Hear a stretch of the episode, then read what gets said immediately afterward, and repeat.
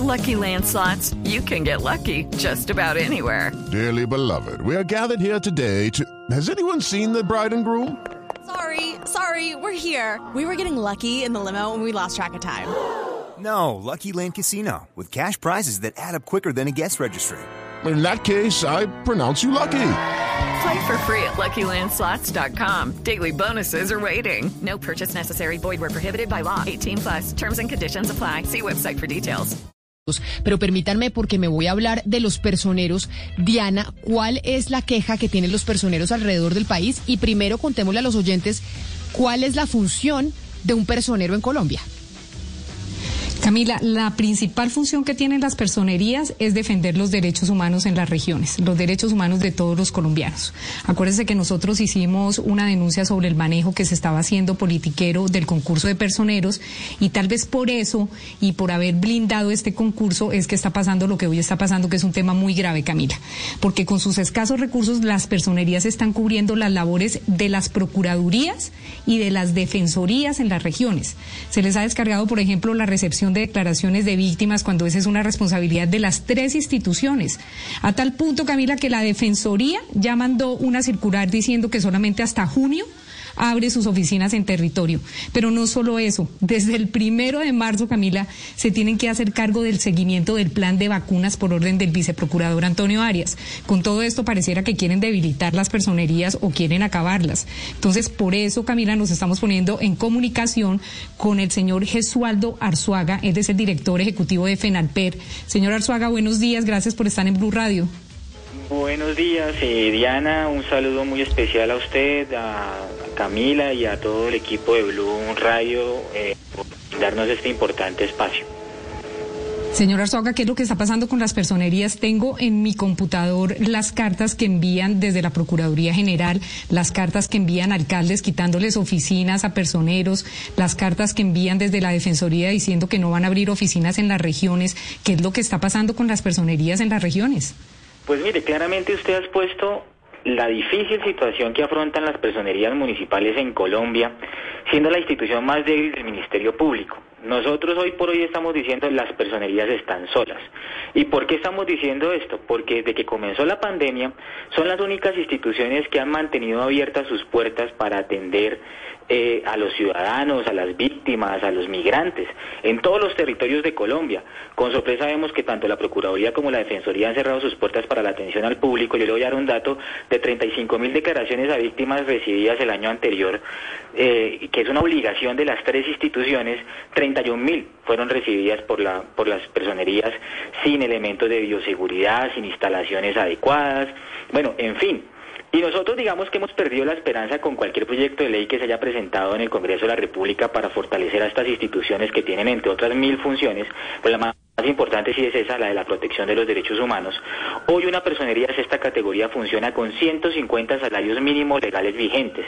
De ahí tiene que salir el salario del personero, tiene que salir el salario de su secretario, sus prestaciones y además de ahí tiene que sacar la papelería, los servicios y lo lo, mínimo que les queda para poder trasladarse a las veredas, a atender a las personas, a los campesinos, a las víctimas, etcétera. Y hoy estamos viendo con sorpresa que las instituciones, las alcaldías están recortando presupuestos a las personerías, o sea, no las fortalecen, pero hoy les están recortando los presupuestos. Y por otra parte, por otra parte, vemos situaciones tan complejas como la situación de esta personera en Paujil Caquetá, a la que le dan hasta el 15 de marzo para desocupar las instalaciones de la personería donde históricamente ha funcionado.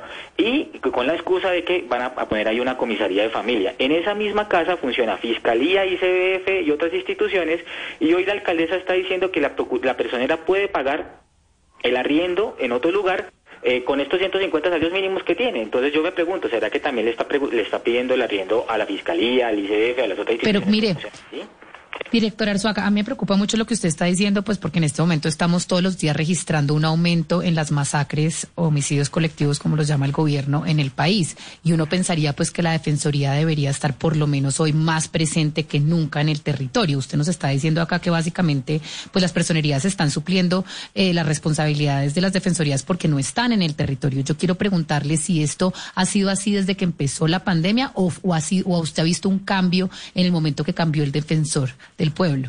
Pues desde que desde que comenzó la pandemia esto se ha mantenido así. Son las las digamos las personerías las que están atendiendo, eh, digamos sin, sin ninguna excusa y, y digamos lo que lo que pues, a complicar más la situación es que empiezan a llegar órdenes, no hay articulación entre las tres instituciones del Ministerio Público. Nosotros desde el 9 de febrero solicitamos una reunión con la señora Procuradora General de la Nación, a, a su secretario privado y al día de hoy no nos han respondido para ponerla al tanto de todo lo que está ocurriendo con las personerías y claramente, claramente la preocupación es que empiezan a delegar en las personerías todas las funciones, todas las funciones del Ministerio Público y hoy tanto la Defensoría como la Procuraduría se mantienen cerradas a la atención al público. Entonces el llamado de nosotros es que, claro, los personeros tienen toda la intención y toda la disposición de atender a los líderes sociales, a los defensores de derechos humanos, a las víctimas, a la población migrante, pero urge, urge un- un- una mesa de articulación entre las tres instituciones para repartirse las cargas. ¿Cómo es posible que la institución más débil del Ministerio Público sea la que esté llevando toda la carga de esto? Y, y hace poco se reunieron la, el Contralor, el, el Defensor y la Procuradora para el seguimiento a las, a las a las vacunas en Colombia y oh sorpresa empiezan a llegar memorandos pidiéndole a los personeros que sean los que hagan el seguimiento a nivel municipal y cuando usted ve el formato de seguimiento pues dice Procuraduría General de la Nación, o sea ni siquiera le reconocen el trabajo a los personeros. Esto es muy triste y como les decía, todo proyecto que se, que se presenta en el Congreso muere por eh, obviamente el lobby tan fuerte que hace la Federación de Municipios para que no se fortalezcan las, las- personerías y por otro lado pues la falta de voluntad política del Congreso de la República de fortalecerlas, pero sí por el contrario las llenan y las llenan de funciones. Eh, Pero mire, director, con todo esto, ustedes sí tienen cómo responder por todas las actividades que les están poniendo. ¿Qué les dice la Procuraduría? Ustedes ya se sentaron con la Procuraduría y con la Defensoría a hablar sobre esto. ¿Qué les dice el Gobierno Nacional? ¿Esto se va a poder o va a colapsar la, van a colapsar las personerías y va a salirse esto de control y nadie va a, a responder por las actividades de cada uno en las regiones? Pues mire, nosotros tenemos en estos momentos una preocupación. Se acaba de, aprobar un estatuto de protección temporal de la población migrante. ¿Y qué vemos en, el horizonte? Pues que van a ser los personeros los que van a tener- terminar atendiendo con el mayor de los gustos, porque lo hacen con el mayor de los gustos. Pero nadie en este país, nadie, ni el gobierno nacional, ni la Procuraduría, ni la Defensoría, se han preocupado por fortalecer esta noble institución, esta institución que día a día trabaja por la defensa de los derechos humanos. Nosotros hoy tenemos una reunión para el plan decenal del Ministerio Público y en esa reunión está citándola pues la directora del Instituto de Estudios del Ministerio Público y ahí vemos de pronto la luz al final del camino, pero creemos, creemos que urge esa reunión con la jefe del Ministerio Público, que es la procuradora, con el defensor, para ver cómo nos articulamos en los territorios. Eh, yo creo que, que- es decir, que las tres instituciones pueden sacar adelante todos los proyectos, pero hoy lo que lo que se viene es una reventada para las para las personerías con todas las funciones que tienen. Ya nos están llegando solicitudes de que les demos las bases de datos al Ministerio de Justicia, a la misma Procuraduría, porque si viene el año electoral, entonces también tiene que hacerle seguimiento en los territorios a las elecciones, en fin, una serie de situaciones que no se compadecen con el, el bajo presupuesto que tienen y como le digo, ahora con los recortes que se están presentando y con las acciones de injerencia por parte de los alcaldes para desalojar a los personeros de su de sus oficinas. Entonces esto no tiene presentación. Eh, señora Arzuaga, si fuéramos eh, a hablar de los grupos sociales más perjudicados, eh, los grupos de la sociedad más perjudicados por esta situación y en quién y en cuáles regiones de Colombia, eh, usted qué nos podría decir? No, pues claramente los, los más afectados son las víctimas del conflicto armado que siguen yendo a las personerías a, a- a, pues a que les tomen sus declaraciones. También vemos a los líderes sociales y defensores de derechos humanos. También vemos ahorita a la población migrante que evidentemente está tocando las puertas de las personerías y solo gracias a la cooperación internacional. Les quiero decir, la cooperación internacional han sido los únicos aliados de los personeros en Colombia, los únicos aliados que se han dado la tarea de fortalecer las personerías, de brindarles algo para que puedan cumplir con sus funciones.